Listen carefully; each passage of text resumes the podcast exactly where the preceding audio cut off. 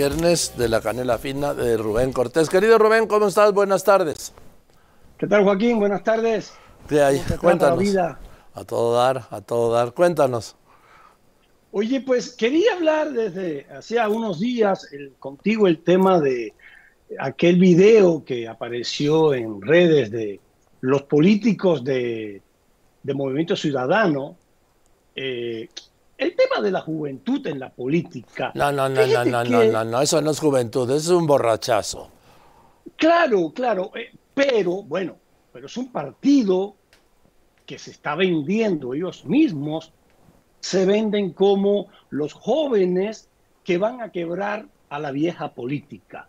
Eh, no hay vieja ni, buen, ni joven política, hay buena o mala política, como todo en la vida, pero Fíjate que hay una especie de beatería juvenil, por llamarla de alguna manera, en que de pronto eh, ser joven o elogiar a la juventud se convierte en algo que me hace moderno, me hace cool, me hace in, eh, o yo apoyo a los jóvenes. Pues sí, claro que sí, pero la juventud per se no es un valor.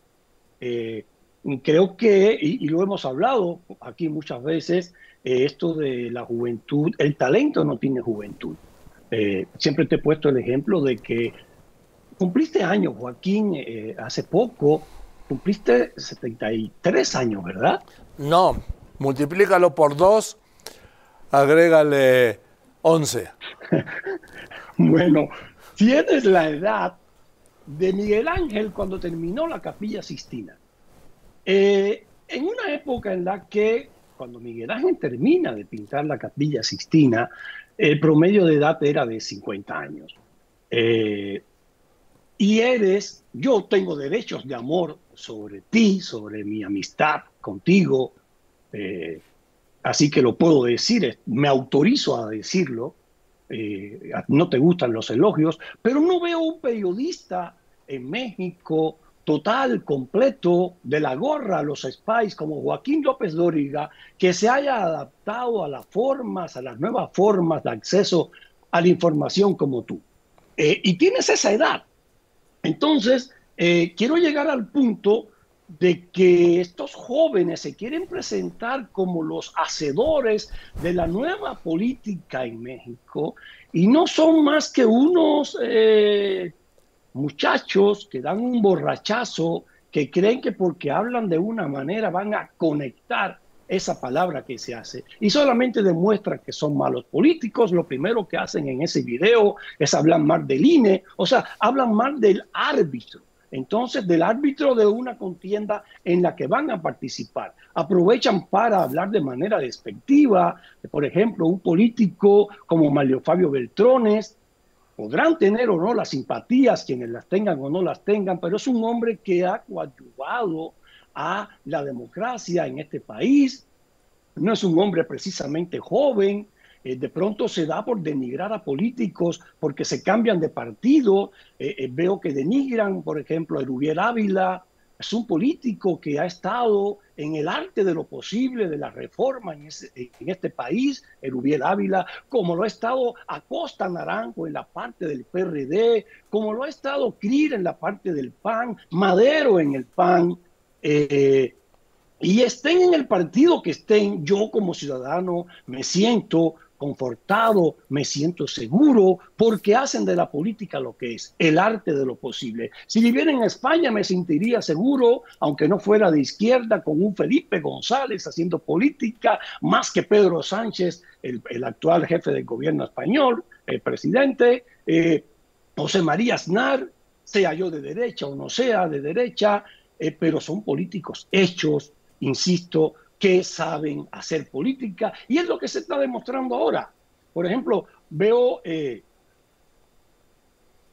cómo retorna a Costa Naranjo a, las tablas de la política, cómo es elogiado, no sé la edad que tenga, eh, a Costa Naranjo, pero tiene talento y es lo que hace falta en esta, en la política, en la vida, Joaquín. Esto de que somos los jóvenes del movimiento naranja. A ver, el gobernador de Nuevo León tiene prácticas detestables o tan detestables como las peores que se hayan practicado en la política mexicana, no solo mexicana, latinoamericana, prácticas autocráticas, eh, prácticas despectivas, la manera de mostrarse, la manera de referirse a la pareja.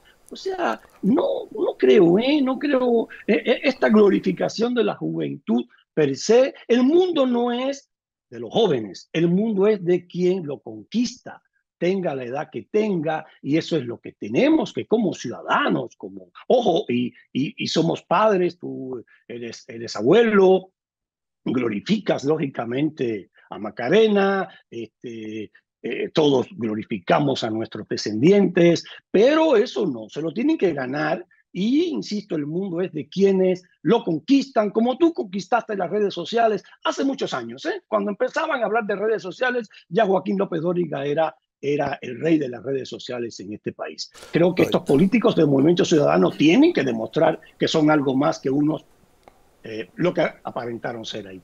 ¿Qué me decías que te interrumpí, perdón? No, no, no, es que te iba a decir que para los jóvenes jóvenes, estos que debe tener ya 36 el gobernador, ¿sí? y Álvarez Maínez tiene 38, ya son lo que los jóvenes llaman chaborrucos.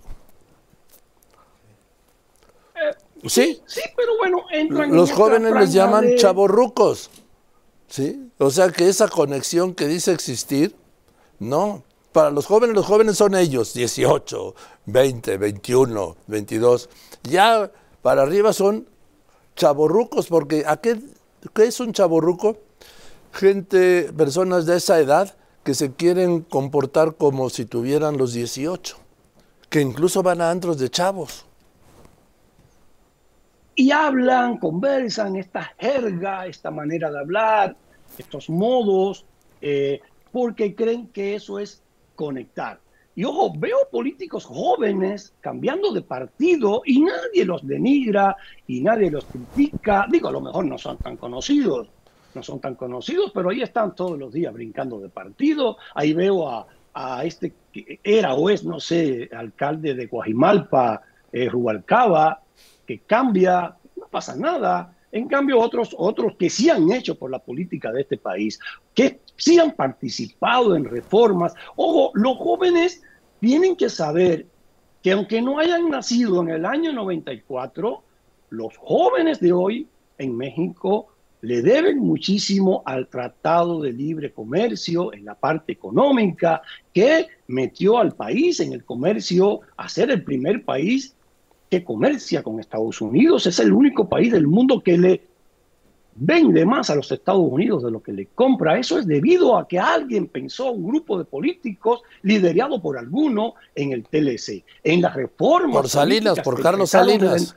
por Carlos Salinas. O sea, tienen que saber que Carlos Salinas ideó eso, lo hizo, y ojo, porque no hayas nacido en el año 94, no eres, no, no, yo no le debo nada. Sí, uno no llega al mundo porque sí. Este, eh, eh, nos debemos algo, nos debemos también a las reformas que empezaron en los años 80 y que culminaron en el año 97, que continuaron con el grupo político que está actualmente en el poder, que después de cada elección había que reformar el INE y ahora ese grupo político que está en el poder está amortazando al INE. Creo que los jóvenes tienen que convencerse de que no llegan al mundo solos, traen una herencia y no solamente una herencia de irle a Cruz Azul, porque mi papá le va a Cruz Azul. Eh, eh, eh, no solo es ese tipo de herencia, esa es la herencia de qué país yo heredé y por qué me debo a este país, por qué estoy yendo a conciertos ahora, por qué, porque se empezaron a hacer conciertos en los noventas en este país.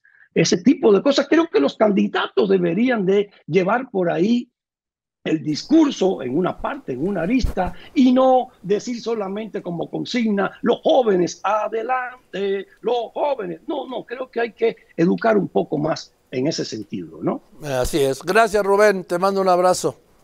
Te quiero mucho, Joaquín, y te admiro más. Que estés muy bien, querido Rubén, Rubén Cortés y su canela fina.